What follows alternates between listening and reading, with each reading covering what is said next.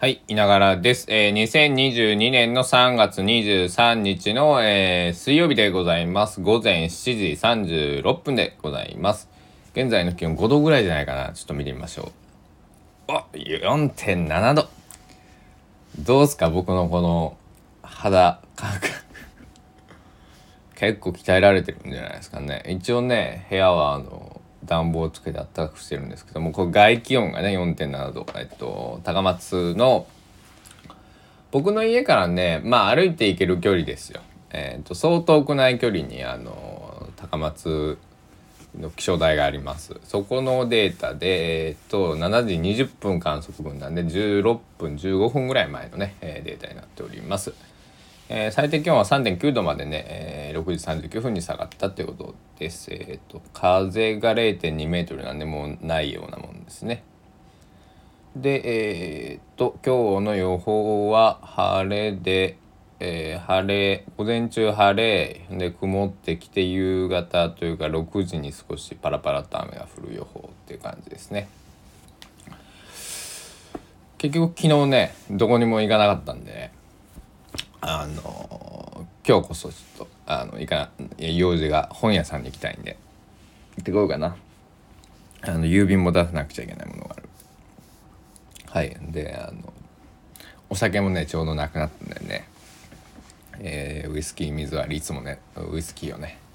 ウイスキーを角のねあのあれ 700?900?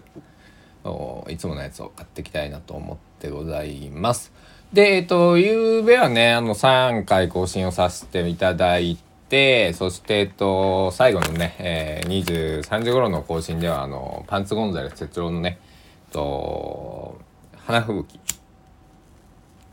まあ、ごめんなさい、あの、鉄カリさんの花吹雪ですね、えーのことに、えー少し言及させていただいたんですけど、日付を、まだね、ごめんなさい。起きてね、10分15分しか経ってないんでね。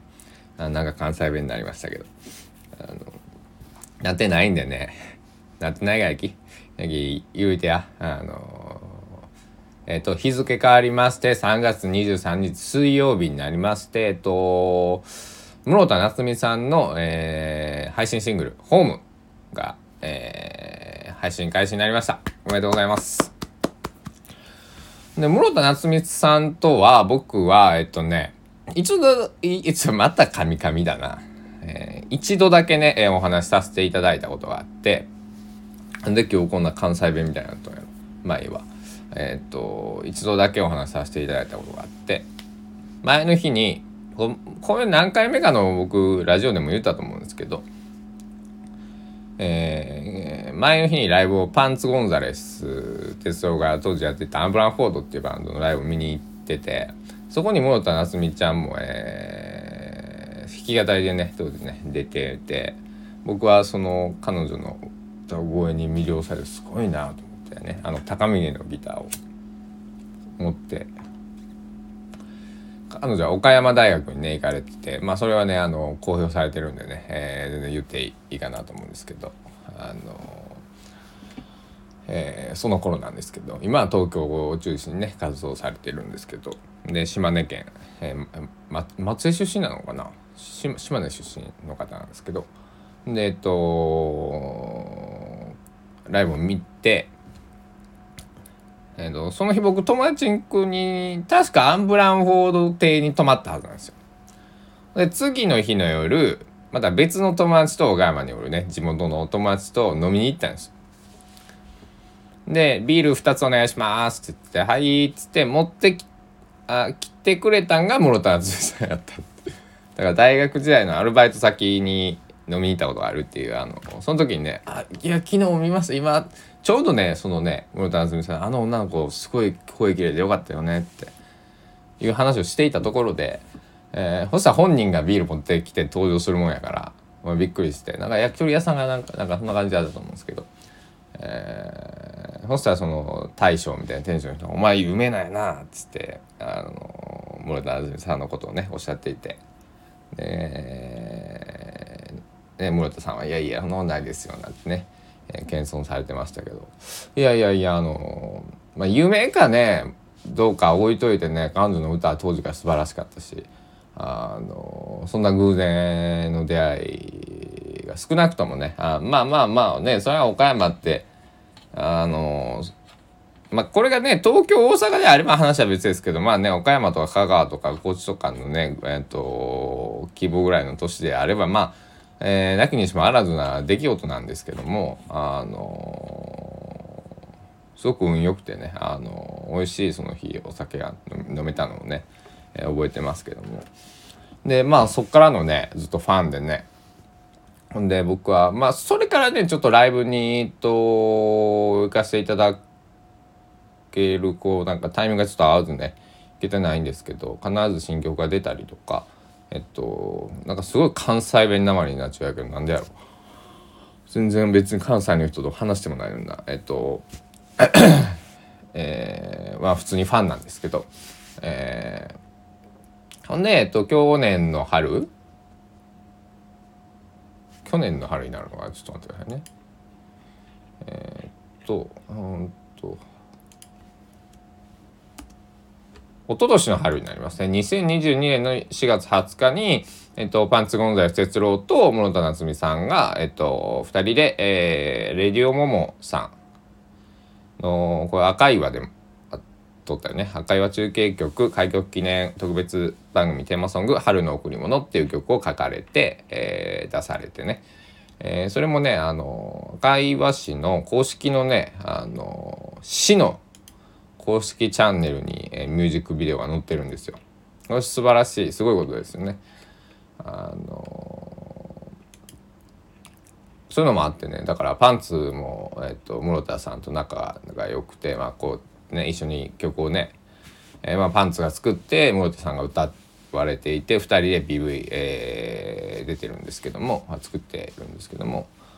あのー、なんだろうまあ言ったら友達の友達みたいな感じですよね。あのだからあの2人とも僕はまあね、まあ、パンツとはねあのずっと12年来の友人で、えで室田さんを知ってからは45年ぐらいですかね、えー、経つんですけど、えー、2人ともね音楽ずっとやられていてあの尊敬ですよ。で僕もねあのひょんなことでねあのまた、えー、音楽の道へ今戻ろうとしてますも、まあ、戻戻ろうとしてるかもう戻ってるつもりなんですけど僕は。あのー、ねえー、僕もね音源出しますからえっと一応ね目標はね今年のまあ、えー、12月中っていうのを一つ目標に置いてるんですけどちょっといろいろあのそのそのまそれまでにねちょっとやらなくちゃいけないことがねあってね。あのその関係でねちょっとあのはっきりは言えないんですよ。だから年上げるかもしれないけどもえっと3曲入りの音源を出すよっていうのはもう決めてますんであのほんでねミュージックビデオもね一つ、えー、どの曲を撮るかっていうのも決めてて、えっと、一応ね、えー、出ていただく方にはもう、えー、お願いをしていて、えー録音のまあ段取りとかも、えっと、少しずつしているような状況なんですけど、えー、そういう風なね形でしたから、えー、パンツはねずっと僕出会った時からだから12年前からずっと変わらず音楽をやっててまああの室戸さんもね、えー、出会った45年前からずっとね音楽やってて。えー、なんですけどで僕は逆に、えっと、4年5年ギター4年ぐらいかギター弾かず音楽から、えー、ライブも5年間やらずで、えー、遠ざかってたんですけど、えー、こうまあねいつかパンツゴンザス哲郎と室戸夏美さんと同じね、えー、ステージに上がってね、えー、一緒にねライブをねすることが僕はあのー、えー、目標です。うん。ほんであいつら二人を食ってやると思ってね。あの 食ってやるっていうのはそのねあのいい意味であの、えー、こうあれですよね。あの負けねえよって意味ですね。はいあの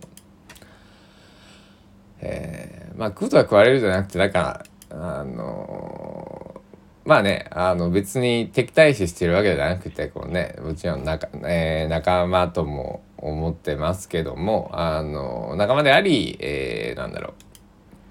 うもちろんライバルでもね、えー、あるし、えー、まあいろいろですよ。まああのななんていうかな昔だったらね例えばうん70年代から、まあ、2000年2005年ぐらいまでだったら、まあ、そういうふうにこう争い合ってこう仲間を蹴落としてまでもこう行かなくちゃいけないみたいなことがあったのかもしれないですけど今の時代なんかそうじゃないなんかあのなんだろうね娯楽がたくさんあって音楽っていう多分、えー、産業の規模間違いなくね、えー、減ってきているっていう中でやっぱり横でね連帯してそのなんだろうあので音楽業界っていうのも僕語れるあれじゃないんですけどあのこういうね地方あの室田さん今東京にいらっしゃいますけどまああの島根出身でで僕も高松におるけど高知出身でで、まあ、高松も地方でで、えー、岡山も地方で、えー、岡山はねまだ政令指定都市岡山市なんで。まああのまあまあまあまあまああのなんだろう大都市ではないじゃないですか少なくとも東名阪とかね北海道福岡とか、えー、五大都市とかって呼ばれる場所ではないところっていう意味での地方なんですけども島根岡山高松、えー、香川高知、えー、というところでまあその、えー、なんだろう。こうね地方で、えー、音楽で生きていくなり、えー、地方から発信をしていくっていう、えー、そういうことがねしかもできるように個人でねこうパソコン1台なり、え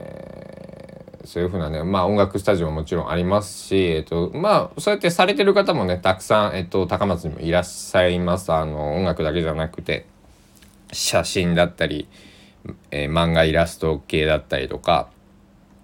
もちろんねこうソフト開発とかプログラミングとかねそういうものだったりもそうですけどもあと最近知り合った方だったら漆のね、え、作家さんとかね、えー、いらっしゃるんでやっぱりそういうのをね、えー、なんだろう東京とか、えー、大阪だけじゃなくて、えー、もっとね、えー、その年ごとに、町ごとにね、えー、まあ例えばね香川で高松でシンガーソングライターっつったら井野直哉だろうとかね、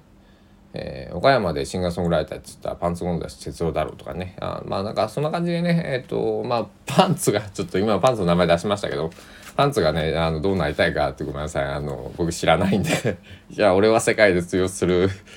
あのニューヨーク行ってもパンツゴンダシ哲郎って言ったら「あお!」っつって言われたいんだって言うかもしれないんですけどあのまあ僕はねあのなんだあのなんか大都市でこう大都市ももちろんねライブをしに行きたいですけどその大都市に住んで拠点にするというよりはなんかこう、まあ、四国だったりこうまあね岡山だったら本当ねあの通勤ができる距離なんでねあの、えー、1時間1時間あればね、えー、高松駅から岡山駅まで、まあ、55分ぐらいにね、えーと、マリンライナーというのがねあのえー、風が吹いて瀬戸大橋が止まったりねあの徐行にならない限りはつきますからあの高知でね1時間って言ったら僕地元の佐木市から高知市までねあのうちの父親も1時間半ぐらい片道ね、えー、車で通ってましたし僕も高校ね、えー、同じように通ってましたし全然通勤圏内なんでね。あのその通勤圏内ぐらいでねあのまずはこういろいろね、えー、活動していきたいなとか、えー、いうふうに思っております。えー、で室田さんの「あのホーム」って曲はねものすごい良かったんでねこれも聞いてみてください。えっとねちょっと待ってくださいね。えっと僕はね YouTube ミュージックか、えっと、Apple Music を使っているんですけど YouTube ミュージックでもちゃんと出てきたってことはえっと確実によいしょちょっと待ってくださいね。あの Apple Music でも出てくるはずだからうん出てきましたね。えー、室田夏美さんどんな漢字を書くと書くかというと室は室との室えっ、ー、とえー、室町幕府の室ですね。で田んぼの田に夏季節は秋夏、えー、春夏秋冬の夏に海。普通の C の海ですよ。えっ、ー、と日本海の海です。室田夏美さんです。で、えーと、大文字でホーム HOME ホームハイフンシングルと書いてございます。えー、これでねあのー、前回出されたね「明日」って曲も僕大好きです。はい。えっ、ー、ともっと言うとそばにいても変わらないものがあるそばにいなくても変わらないものがあるっていう EP、えーと、昨年出されたものですけどこのねこれもね大好きでねあのどの曲が好きって言われると悩むね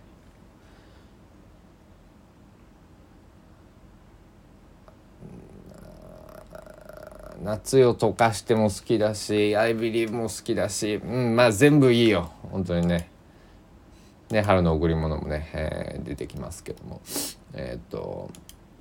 よしちょっと鼻をかみますよ。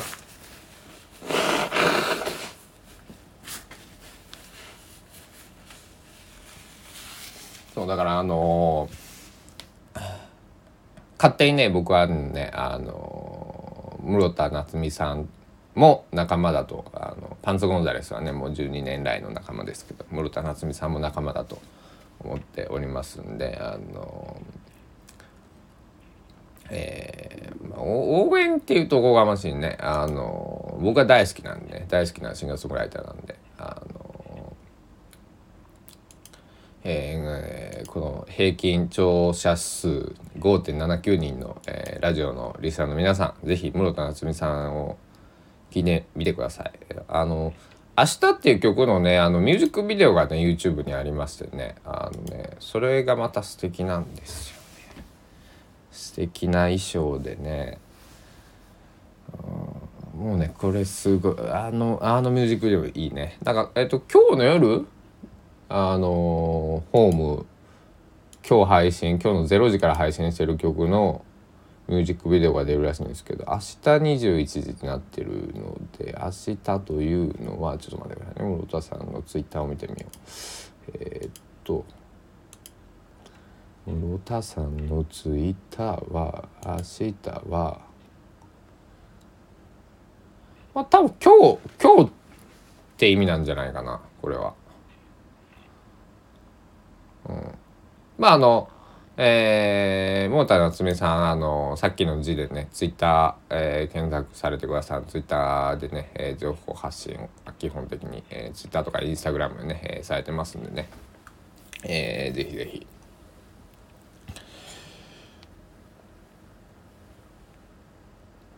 最近ね、友達の活動がね、活発でね、えっとね、もうちょっと友達の話してみようか。えっと、カタカナでミイというバンドがあります。東京のまあ下北沢辺りを、えー、中心に活動されてるバンドなんですけどこのドラムがねあの僕高校時代からね高1の9月にやったイベントでね知り合ったから15歳、えー、20まあ1415年の付き合いなんですけど、えー、ドドラムのゾイっていうのがね、え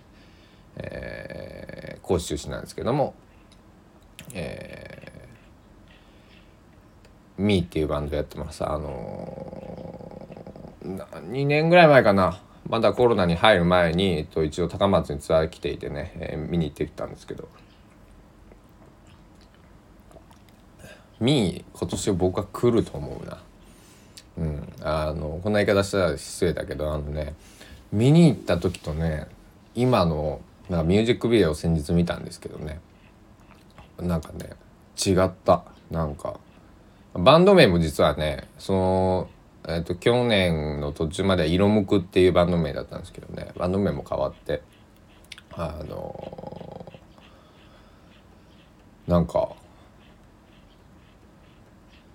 僕なんか言うのは失礼だけどとても進化をしていて「うわなんじゃこりゃ」と思って「これやべえじゃん」と思って。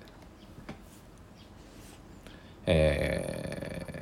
いうとこでした。えー、いうとこでした？おかしいな。まあ、ミーっていうバンドも友達なんで、あのぜひ聞いて、聞いてみてください。で、もう一組、えっ、ー、と、カタカナで I love me。で、ブーがね、あの、ふに点々じゃなくてね、うに点々なんですよ。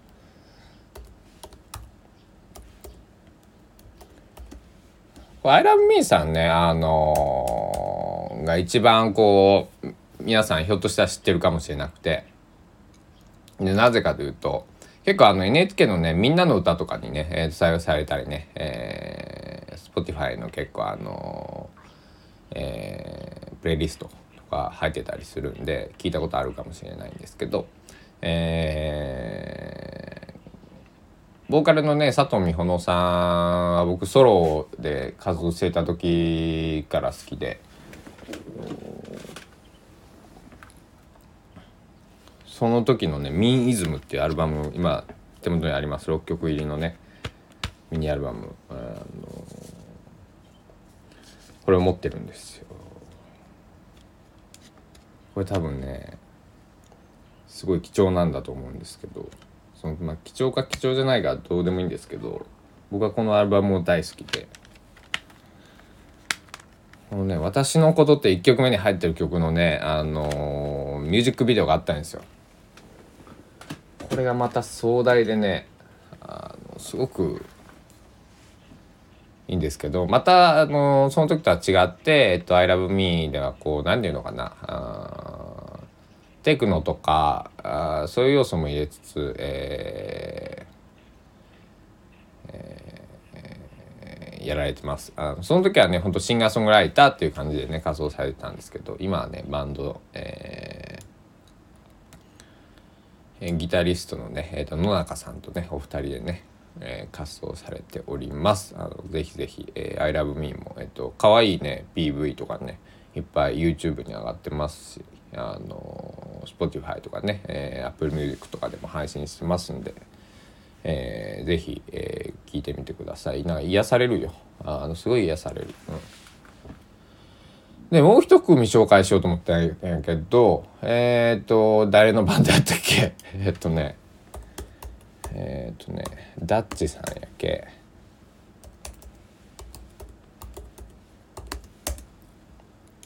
えっとね、井上大輔さんっていうね、えっと、ギタリストがいて、えっと、高知の出身の、えー、ギタリストなんだけれども、うんと、ザ・セガレキッズっていうバンドをやられていてそこのギターを弾かれてるんですけどあのめちゃくちゃうまかったんですよ。あの僕僕は高2で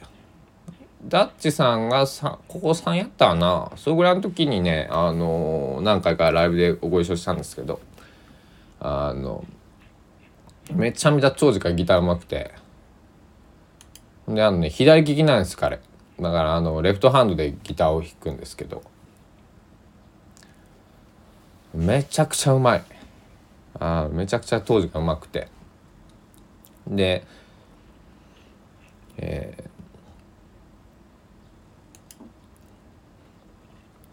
ー、いろいろやってるね。あの、えっと、ザ・セガレキッズとザ・抱きしめるズ、えあと花村雷蔵さん。ともやっていると。まああのまあ、めちゃめちゃねギターうまいんでねあの弾く手あまただと思うんですけどえっとこの辺のね、えー、今紹介したのは室田夏美さんと、えー、ミーさんと I love me さんと ちょっと紛らわしいねこうね。I love me さんと、えー、井上大輔君のバンド、えー、ザ・セガレキッズザ・抱きしめるズえー、花村雷蔵さん というところをご紹介しました。えー、それぞれね、えっと、音楽性が違っていて、あと、パンツゴンザレス、哲郎もそうですし、えー、井野直哉もよろしくお願いいたします。えー、それぞれね、音楽性が違ってけど、こう、なんか、えー、何？僕という名の、まあ、僕が今 DJ みたいなもんなんでねこのラジオをさせていただいてるあのえー、5.79人のねこの皆さんのね、えー、心にね、えー、許しえる、えー、歌がきっとあるはずなんでね、あのよかったら聞いてみてください。あの弾き語りっぽいやつから、えー、ギャーみたいなやつまで、えー、彼ら、えー、いろいろみんなやってるんでね、えー、はい。というところです。25分40秒経過。うん。もうそろそろ締めないとダメですね。あともう一個だけ話させてください。昨日吉田拓郎さんは朝ね、えー、聞いてましてローリングサーティっていうアルバアルバムがありまして吉田拓郎さんが32歳の時に発表というか作った、えー、アルバムなんですけどとそのアルバムは21曲確か入ってて16曲7曲8曲ぐらいを松本隆先生がねかの有名な松本隆さん「あの木綿のハンカチーフ」とかねあのもうあげればきりもきりがないですけどねまああのハッピーエンドっていうバンドのねドラマをされてたも,、えー、もともとはね方でまああの今は作詞家としてね、えーまあ、ドラマーというよりは作詞家として、えー、活動されている方ですがえこれも松本隆さんなの？ってあのねいつもねあの思うぐらいあの日本の今までのそのポップロック、えー、歌謡曲とか、まあ、いろいろねフォークソングも含めてですけどあの詩を書かれてるまあ、大先生なんですけども松本隆さんがね、えー、リツイートしてくださってね吉田拓郎さんの「虹の魚」っていう曲があってその曲の歌詞が好きでね、えー、メロディーも好きなんですけど歌詞がねあのものすごくよくてねそれは松本隆さんが書いてるからいいに決まってるんですけどなんかあの今の僕にすごく響いてきたっていう意味なんですけどそしたら松本隆大先生がねリツイートとね、えー、ファブをしてくださってえ、っていうところでね、えー、ありがとうございました松本隆先生、えー、僕もね、えー、なんだえー、松本隆さんみたいにはなれないけど、あの松本隆さんのようにたくさんの人に、えー、聞かれるような歌をね、えー、書けるように、えー、邁進していきたいと思います。えー、そんな風に思いました。松本隆さんすごいよね。あのー、なんだろ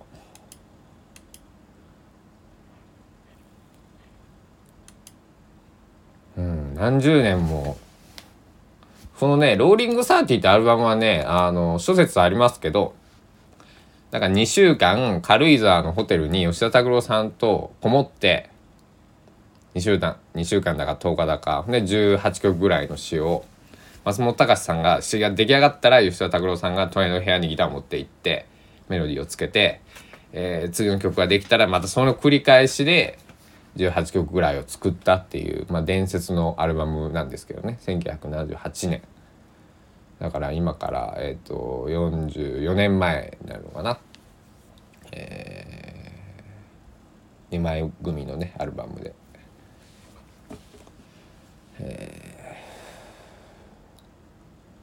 だからそのさ2週間で、ね、1日1曲ぐらいを作っていてしかもなんかすごいクオリティというかさあの僕ゆうべも改めて朝聞いてまた夕方ね聞き直してたんですけどローリングサーティを。これ2週間のうちに全部この曲の歌詞ってできたんでもう天これを天才と言わず何を天才と呼ぶんだとね、えー、思ったよね。ほんとすごいよね。天才ってこういうことかってえっ、ー、とねもうちょっと喋りたい。もうちょっと喋るよ。まだ。まだいけるでしょ。あの昨日 そのアナリティクスっていう再生回数見てたんですけどやっぱりねあの朝収録収録した分よりね夜収録した分の方がねあのね再生回数多いね。あのそれだけパッとバーっとあの初回までバーッと流してみたんですけどあのなんか再生回数が交互になってるんですよね。あの多い少ない多い少ない多い少ないって。なってるんでああ夜の方はやっぱみんな聞くんだなって、まあ、思いました。えー、っと。21曲入っていって。とちょっと待ってくださいね。と作詞が松本隆さんじゃないのが「わけわからず」って曲と「海へ帰る」って曲と「素敵なのは夜」だけな3曲やから18曲ですよね。18曲をちょウィキペディア調べですけど、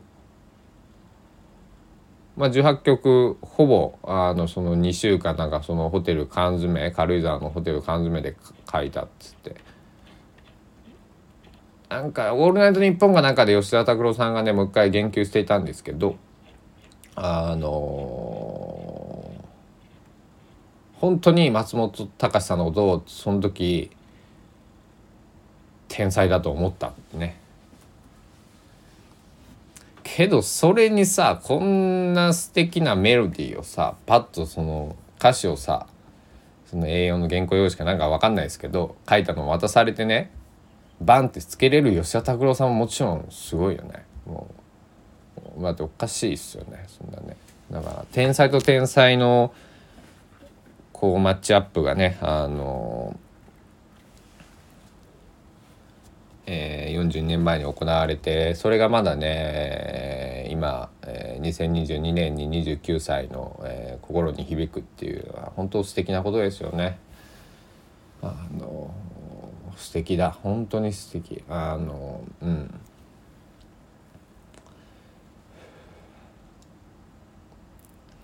そうだな。うん。僕はこの21曲の中でちょっと選ぶとしたら1曲っていうのはちょっとあの難しかったんで大好きな曲を選ぶとしたら「外は白い雪の夜」「冷たい雨が降っている」虹の魚。言葉。この4曲があのとても大好き、うん、あでも「無題」もいいね、まあだから本当に他の曲もいいですよ。あの狼えー、狼じゃねえよ。あ狼ね。狼のブルース。とかね爪とか英雄とかねハートブレイクマンション。ここら辺とか。あのいい曲ばっかりですよ。白夜とかもね。あの最後の海へ帰るとかもねいいし。最後の方のね。あのすごいアルバムなんであの例えば吉田拓郎さんのねあの有名な曲「落葉」とかじゃあ「結婚しようよ」とかね、えー「全部抱きしめて」とかねそこしか知らないよって方いたら是非この「ローリングサーティ、えー、これもね配信シングルあごめんなさい配信されてますからあのね CD とかレコードでもちろん聴いていただきたいのはねあるんだけれども、え配信でもいいからちょっと一回聴いてもらいたいですね。あのあ無題の歌詞も今思い出しためちゃくちゃいいね。あだってもし寂しさがインクだったら君に手紙をかけるっていう歌詞から始まるんですこんなこんなんをさ2週間軽井沢のホテルで2人で缶詰で思いつくんですよこんなんこんなんばっかりというか天才的な表現ばかりを。すごいよねあの人生で一曲さあのあの法律行列のできる法律相談所っていうの番組があるじゃないですかあれを島田紳介さんがね、えーえー、まだねこう芸能界にいらっしゃった頃、えー、窓川博さんを呼んでねこの人はあの一発屋やとみんな思ってるやろと違うんやって、ね、飛んで飛んでと回って回って回ってとなんちゃらかんちゃらと3曲あるんだって全部1曲や言って。同じ曲やいうのがね。えっとまあ行列だけじゃなくてね関西のね、えー、ローカルな番組とかでもね、えー、しんすけさんと窓川博さんの2人の中ではこうなんだ持ちネタだったんですけど こうねヒット曲をね1曲出すっていうのでも、えー、とてもすごいことだし、えー、大変なことなのにこのこのアルバムにヒット曲というかなんなんていうの？すごいよね。こんだけこう確かに失礼ながらまどかひろしさんの僕曲はねその無双花とねあのー、あれですよ「探偵ナイトスクープ」のねあの曲しか僕も分かんないんですけど。あのすごい失礼だと思うけど。まどかひろしさんもだからちゃんと聞いてみないとな。んかせっかくもったいない聞けるような環境がいっぱいあるのうん。あのそうなんですよ。だからそういうふうに思うんで、えー、これはなまだ話つきませんけど、えっ、と洗濯もししたいんで、えっ、とここら辺にしとしておきたいと思います。じゃあね今朝は音楽の話をたくさんしてみました僕の大好きな。うん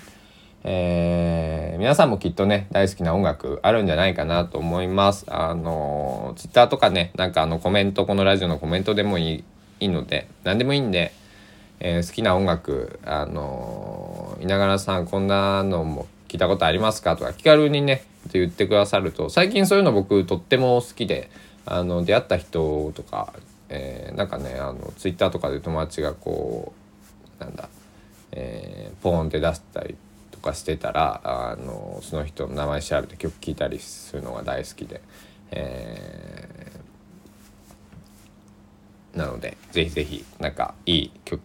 曲とか、えー、いいアーティストさんいたらねえっ、ー、と画家さんとかなんかそういう作家さんとかでもね、えー、いいので紹介してください。たらえっ、と90うんとちょっと待ってくださいね7回目のいながらビートいかがでしたでしょうか？えー、ビートが止まらず、えー、尾崎豊のフリーズムーンぐらい長くなってしまいました。このネタがわかる人が何人いるか。うん。まあ、わからなくて、えー、大丈夫なんですけども、えー、そんな感じでございました。えー、長らくのお付き合いありがとうございました。お時間です。さようなら。